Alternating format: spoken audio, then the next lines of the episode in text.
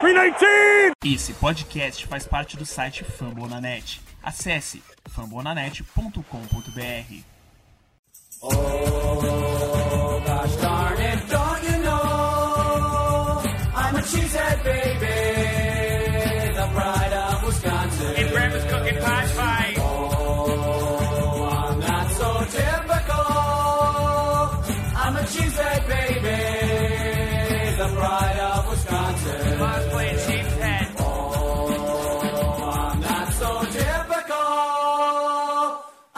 Cheesehead baby, the pride of Wisconsin. Jim Bob, where the hell's my bowling ball?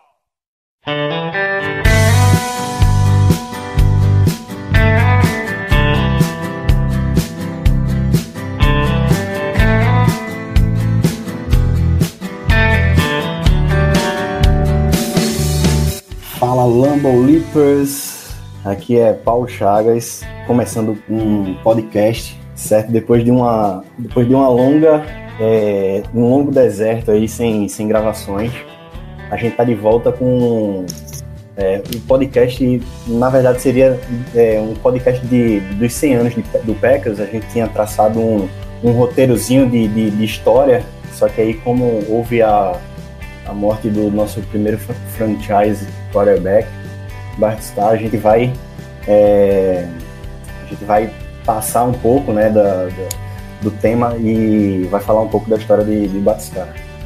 E conosco aí tá nosso nosso amigo ideali- idealizador do, do podcast gravado de forma única aí, João Nunes. Fala aí, Paulo. Ah, cara, é, é isso aí. A gente tinha um projeto de fazer o podcast seguindo uma sequência mais histórica né, dos Packers. Só que, bom, a morte do Bart Starr acabou antecipando tudo isso, né? E a gente já vai citar assim, a história dele, até para quem é de fora dos Packers poder acabar não perdendo muito dele, né? E poder acabar conhecendo a história dele, porque às vezes as pessoas vão esquecendo com o tempo e tal. E é isso aí, cara. É um cara que deixou a gente que a gente não tem nem palavras para escrever a importância que ele teve no nosso time, né?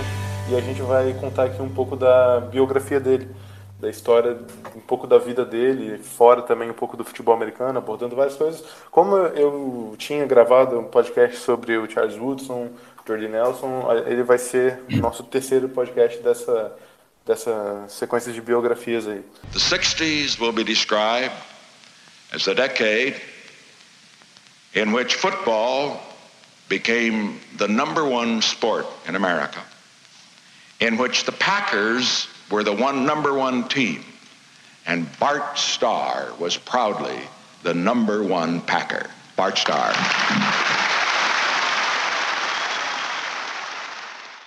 Brian Bartlett Starr. Nasceu no dia 9 de janeiro, olha aí, um cap- capricorniano, completa aniversário próximo do, do meu dia, sou dia 5. Ele nasceu, ele é de janeiro de 34. Nasceu, Pô, tu, nasceu no mesmo dia que meu pai. que massa. É, ele nasceu em Montgomery, certo, na, na capital do Alabama. O pai dele é, é Benjamin Brian Starr, que não, não atuava, nem nunca atuou na, na área do esporte. O nome da, da, da mãe dele é Lulu Inês Tucker. Ela era dona de casa. O, o, Brian, pai do, do, do Starr, ele, ele tinha uma, uma personalidade bem forte. Ele era militar, então ele exigia sempre é, uma postura bem, bem disciplinada de toda a família. É, atendendo o pai, Starr foi, foi, foi para uma escola de militares. E no verão ele jogava beisebol com os amigos, é, no outono jogava futebol americano. Vai ser muito comum a gente escutar histórias de, de, de jogadores que é, tinham, tinham já praticaram vários esportes, né? É, aumentando assim o, o, a sua capacidade motora para o improviso.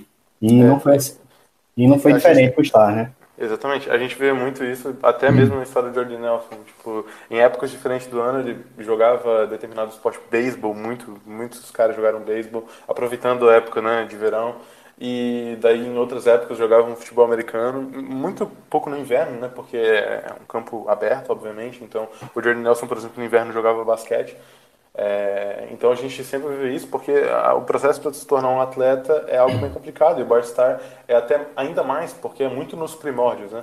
É uma coisa que estava iniciando naquela época é, de os caras realmente se tornarem um atleta, um atleta profissional era uma coisa que é, se hoje já é muito complicado, imagina naquela época, né? Toda a visão A dificuldade era, era, era muito era grande, absurda. né? E daí, é, o, o Bastar tinha o seu primeiro ídolo é, de lá da cidade de, de Alabama, da Universidade de Alabama, era também quarterback, era Gilmer. Ele posteriormente veio, veio ser draftado pelo, pelos Redskins e depois é, atuou também pelo De- Detroit. Segundo ele dizia que, era, que o sonho dele era lançar igual a, a Gilmer. Depois apareceram mais jogadores no futebol americano. Foi daí que veio o, o, o gosto dele de, de, pelo esporte. Depois deu lá pro, pro em 49, no ano de 49, teve um treinador chamado Bill Mo- Mosley, que, que disse que até chegou a dizer que ele não era muito talentoso. E porque ele jogou, antes de, de, de ir para a posição de quarterback, ele jogou na, na posição de, de running back. Apesar de o Star ter jogado como running back, né, e também recebedor, né, e até fazia outras diversas funções, a gente vê muitos jogadores antigos que acabavam é, fazendo diversos papéis no time, né. O, o Star era muito criticado porque ele tinha uma forma muito concentrada, até muito humilde, assim. Ele não era um cara que se não falava muito, ele era bem quieto e muitos diziam que tipo ele não poderia ser um grande jogador, um, um grande, principalmente grande QB por essa forma dele, né? E o Bill Mosley, que foi um treinador que assim é, treinou ele na high school, disse que ele não era muito talentoso. E isso provavelmente deve ter pesado um pouco para ele, mas apesar de ele já ter recebido muitas críticas nessa época, né? E em 51, o Star começou a mudar um pouco para se tornar algo realmente mais profissional, assim. Ele começou a ter um treinamento com o Vitor Parilli, Vitor Baby Parilli, né? Eh, Ele ensinou muito sobre, assim, o, o futebol americano para o Barstar, sobre os nuances do jogo. E isso ajudou demais no desenvolvimento dele. Ele foi um, também um grande QB na NFL. Em 64 teve ano passando para mais de 30 touchdowns, e isso o Parilli, né? Inclusive ele foi, se não me engano, draftado pela gente e depois ele jogou de novo. E isso daí a gente vai abordar mais para frente, porque tem uma influência direta na história do desenvolvimento do Star. E no fim da high school, ah, no último ano, né, ele entrou para o All-Star ah, All-Star Team. Graças a essa entrada para ele no, no, no time dos melhores jogadores da high school, ele teve uma um, um chamariz gigantesco para diversas universidades que acabavam querendo ele, principalmente da região sudeste do, do, dos Estados Unidos. Se, se for contar a todas as universidades que queriam que ele atuasse naquela região, é, muitas. Então a gente diz que a única que não teve muito interesse foi a de Tennessee. O resto, todas queriam ele. Ele queria muito jogar em Kentucky. Ele tinha amigos lá, né, em Kentucky. E também é, teve ah, um pouco de influência do, do Parilli, que, se eu não me engano, foi de Kentucky. Eu não me lembro agora. E Kentucky, na época, estava no comando de Bear Bryant, que foi uma lenda. É, o Bear Bryant, até para que não se confundir, depois veio a ser o treinador de Alabama. Ele ficou, assim, de 50 e poucos, de 58 até 82 em Alabama. E ele é considerado, se não me engano, o melhor treinador da história do, de Alabama. Realmente uma lenda. Só que o pai dele disse que ele não tinha que jogar em Kentucky porque era muito longe da, de casa. Então ele aceitou a proposta de Alabama e entrou para a Universidade de Alabama, Barstar obedecendo o pai dele, né? E ah, o Star ele atuou de 52 a 55 na Universidade de Alabama. Nesse meio tempo, ele acabou se casando com a esposa que viveu a vida inteira com ele, que é a Cherry Luz Morton. É, isso em 1954. E ele teve dois filhos com, com essa mulher, e mais pra frente a gente também vai falar um pouco dos filhos dele. É, no primeiro ano dele de, em Alabama, ele foi o QB3 do time. E logo no ano seguinte ele já veio a ocupar uma posição de mais destaque, né? Mas foi um pouco complicado, na verdade, o, a passagem dele em Alabama. Ele também tem um irmão chamado Hilton Starr. Ele é mais velho, um irmão mais velho, que não, não seguiu a, a carreira de, a- de jogador. É, Chegou a. Ele era, era, era o único irmão que ele tinha, né? Esses foram dois Exato. filhos que o casal teve.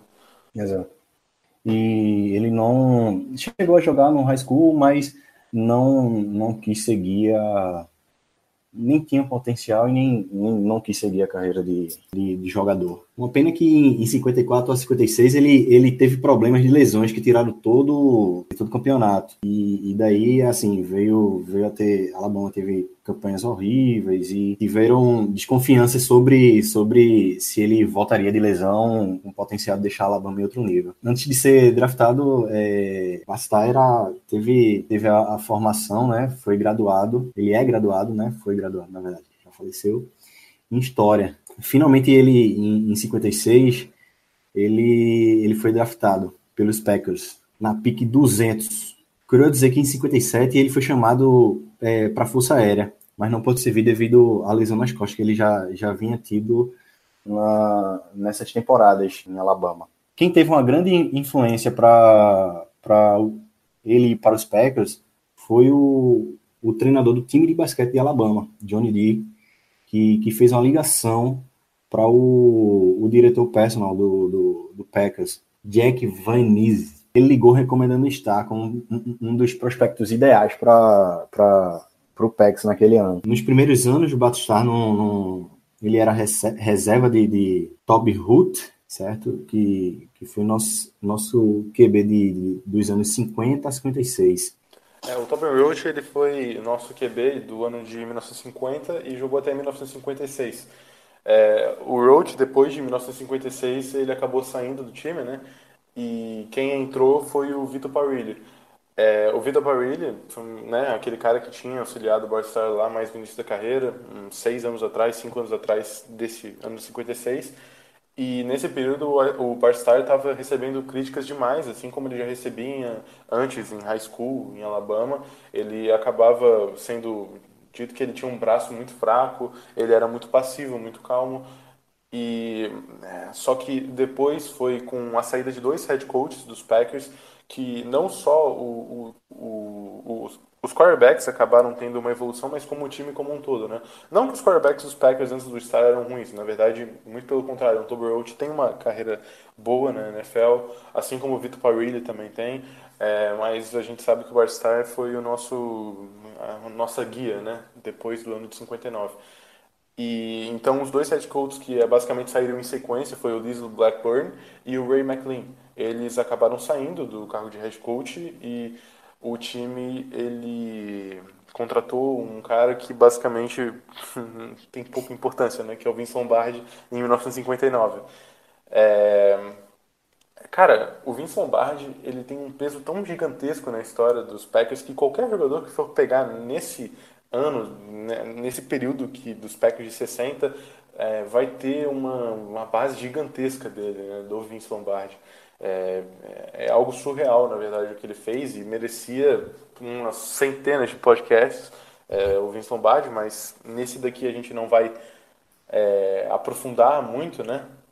de forma muito assim detalhada a maneira que o Vince Lombardi interferiu em Green Bay a gente só vai botar um pouquinho do Bart Starr uh, mas é bom dizer que o Starr como eu já te, eu tinha falado ele pelas críticas que ele acabava recebendo é, as pessoas sempre caíam em cima do head coach falando que tinham que se impor né em cima do, do, do Bart Starr mas com o Vince Lombardi foi diferente né o Vince Lombardi até concordava com as críticas né, em cima do Barstar, mas ele pensou e fez é, de maneira oposta dos antigos treinadores.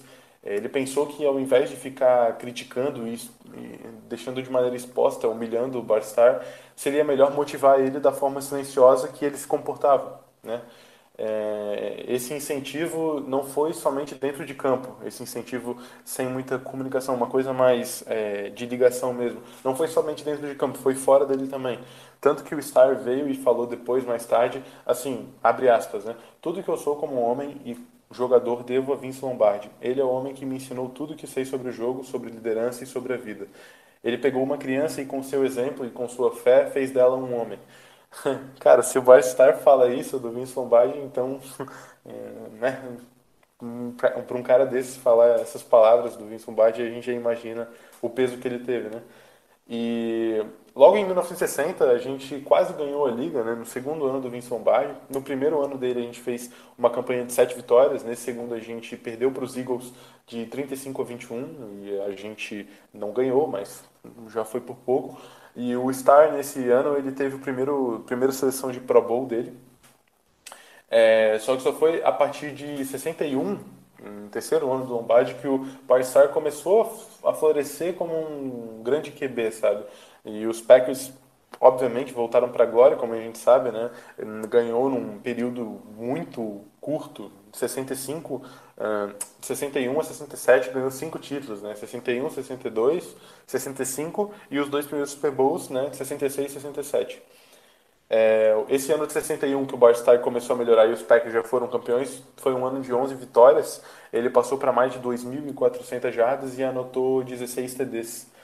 Nesses anos de 61 a 67, o Star teve um MVP em 66, teve uma seleção para o Pro, ele teve três Pro Bowls e, claro, cinco títulos, sendo MVP dos, dos dois primeiros Super Bowls. Em termos, é, Star já era considerado um, da, um dos melhores QBs da, da pós-temporada, tendo seis aparições a, ah, nos playoffs, com 1.753 jardas, 15 TDs, 3 interceptações com um rating de, de 104.8. Até hoje ele é um dos maiores QBs da pós-temporada. Para quem quiser pesquisar, até saiu uma estatística dizendo é, sobre a pós-temporada do Barstar, que é considerada uma das, se não a melhor, né, para um QB, uh, também contando os títulos e tal.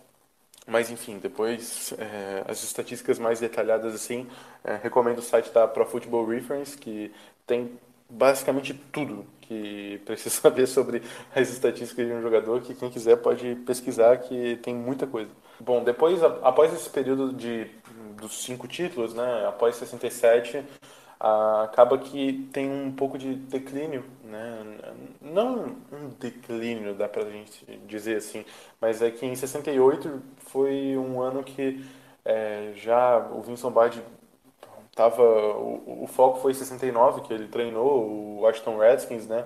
E logo um ano depois o Vince Lombardi já veio a falecer no dia 3 de setembro, né? E isso um ano depois de assumir o Redskins como head coach, né?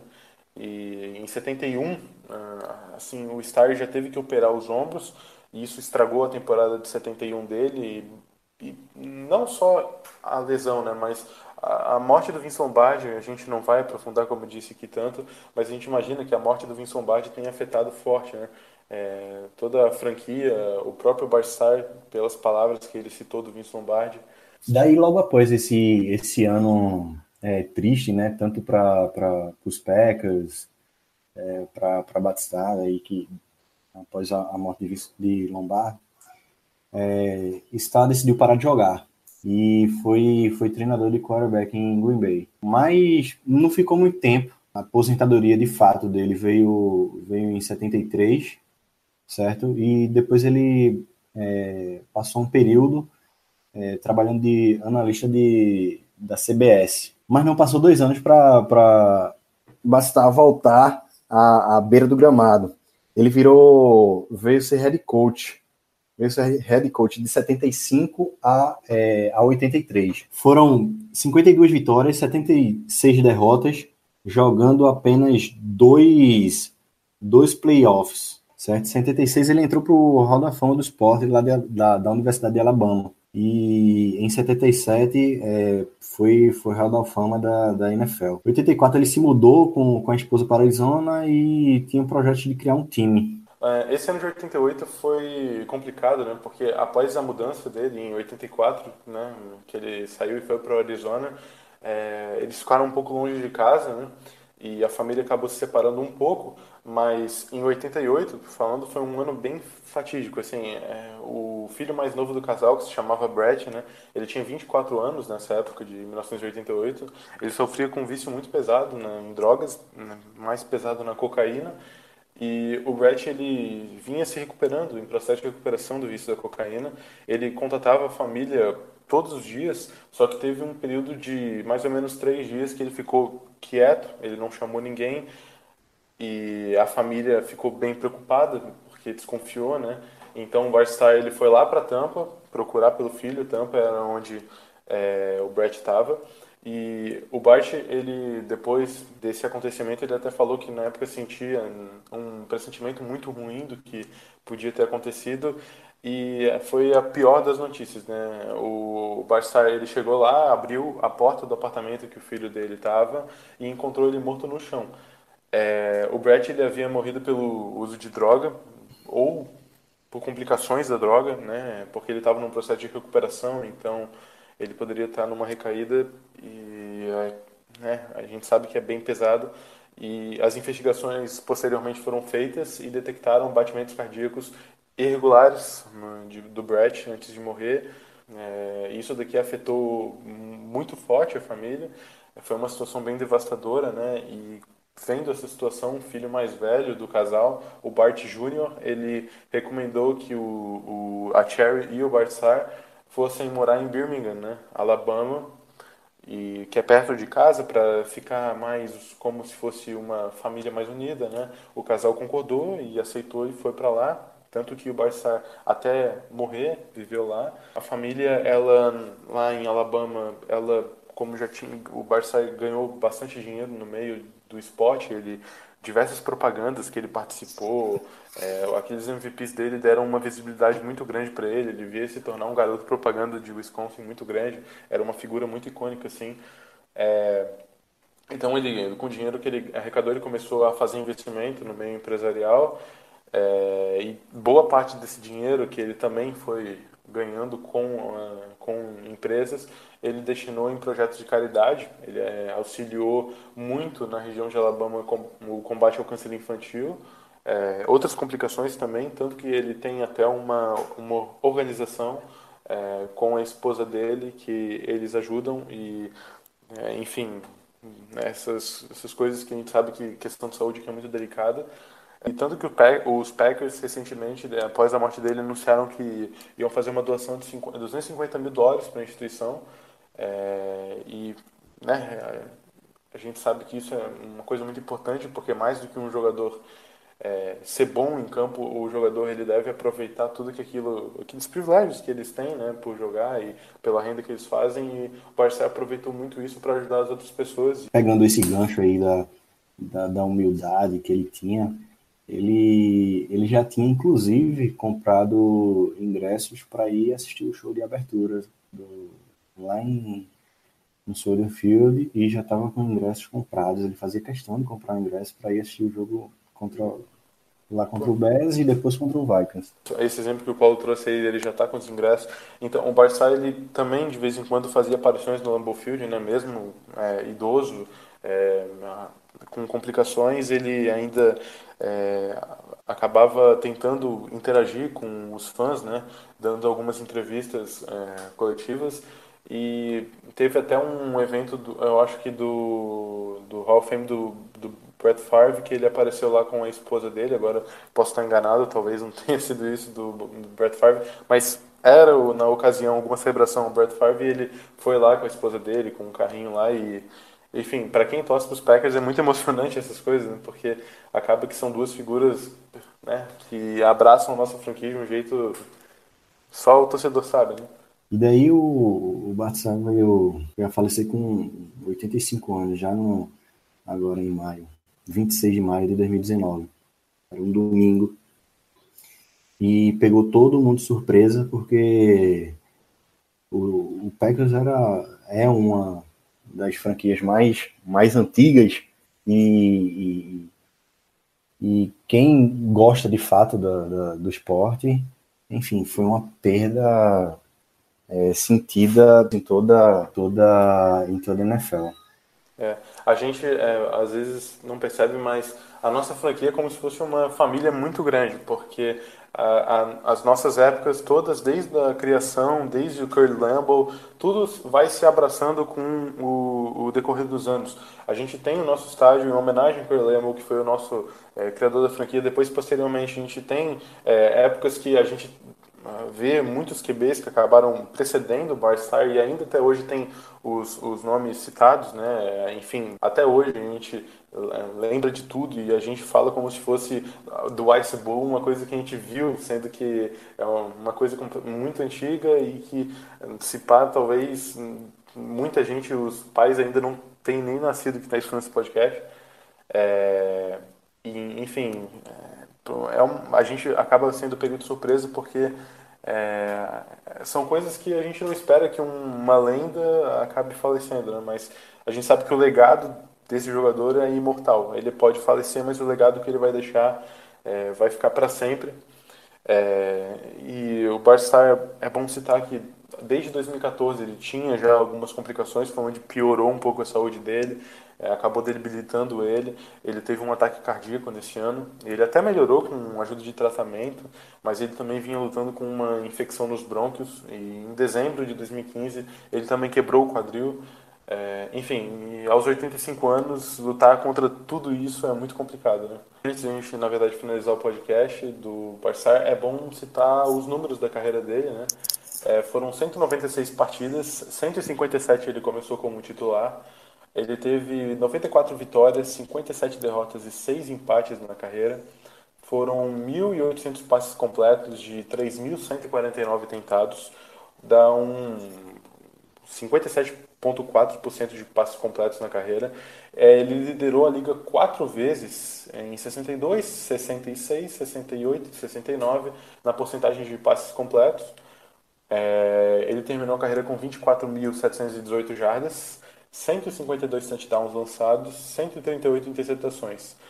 Mas é bom saber que o Barsar teve ah, em 66 a primeira temporada completa de um QB com menos interceptações até o último ano do Aaron Rodgers. Né? Ele era o líder, ele só tinha três interceptações de uma temporada completa, com, com todas as partidas jogadas, e isso nenhum QB tinha, mas o Aaron Rodgers completou a última temporada somente com duas interceptações e acabou batendo esse recorde do Barstar.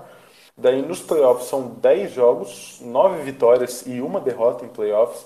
É, são, 200, são 213 tentativas de passe, 130 passos completos, dá 61% de passos completos, 15 touchdowns, 3 interceptações. Ele não sofreu nenhum sec nos playoffs e ele terminou com um rate de 104.8. Inclusive o ano de 66 dele, que foi o primeiro Super Bowl que ele ganhou, inclusive MVP, foi um, ele teve um rate de 135.6 nos playoffs. É, o Barstar, ele Hall da Fama, ele foi, acho que no ano de 60, 77, se eu não estou enganado, ao Hall da Fama da NFL. É, são quatro Pro Bowls, um All Pro, é, dois Super Bowls, né, mais cinco títulos no total, sendo desses dois Super Bowls é, e o MVP.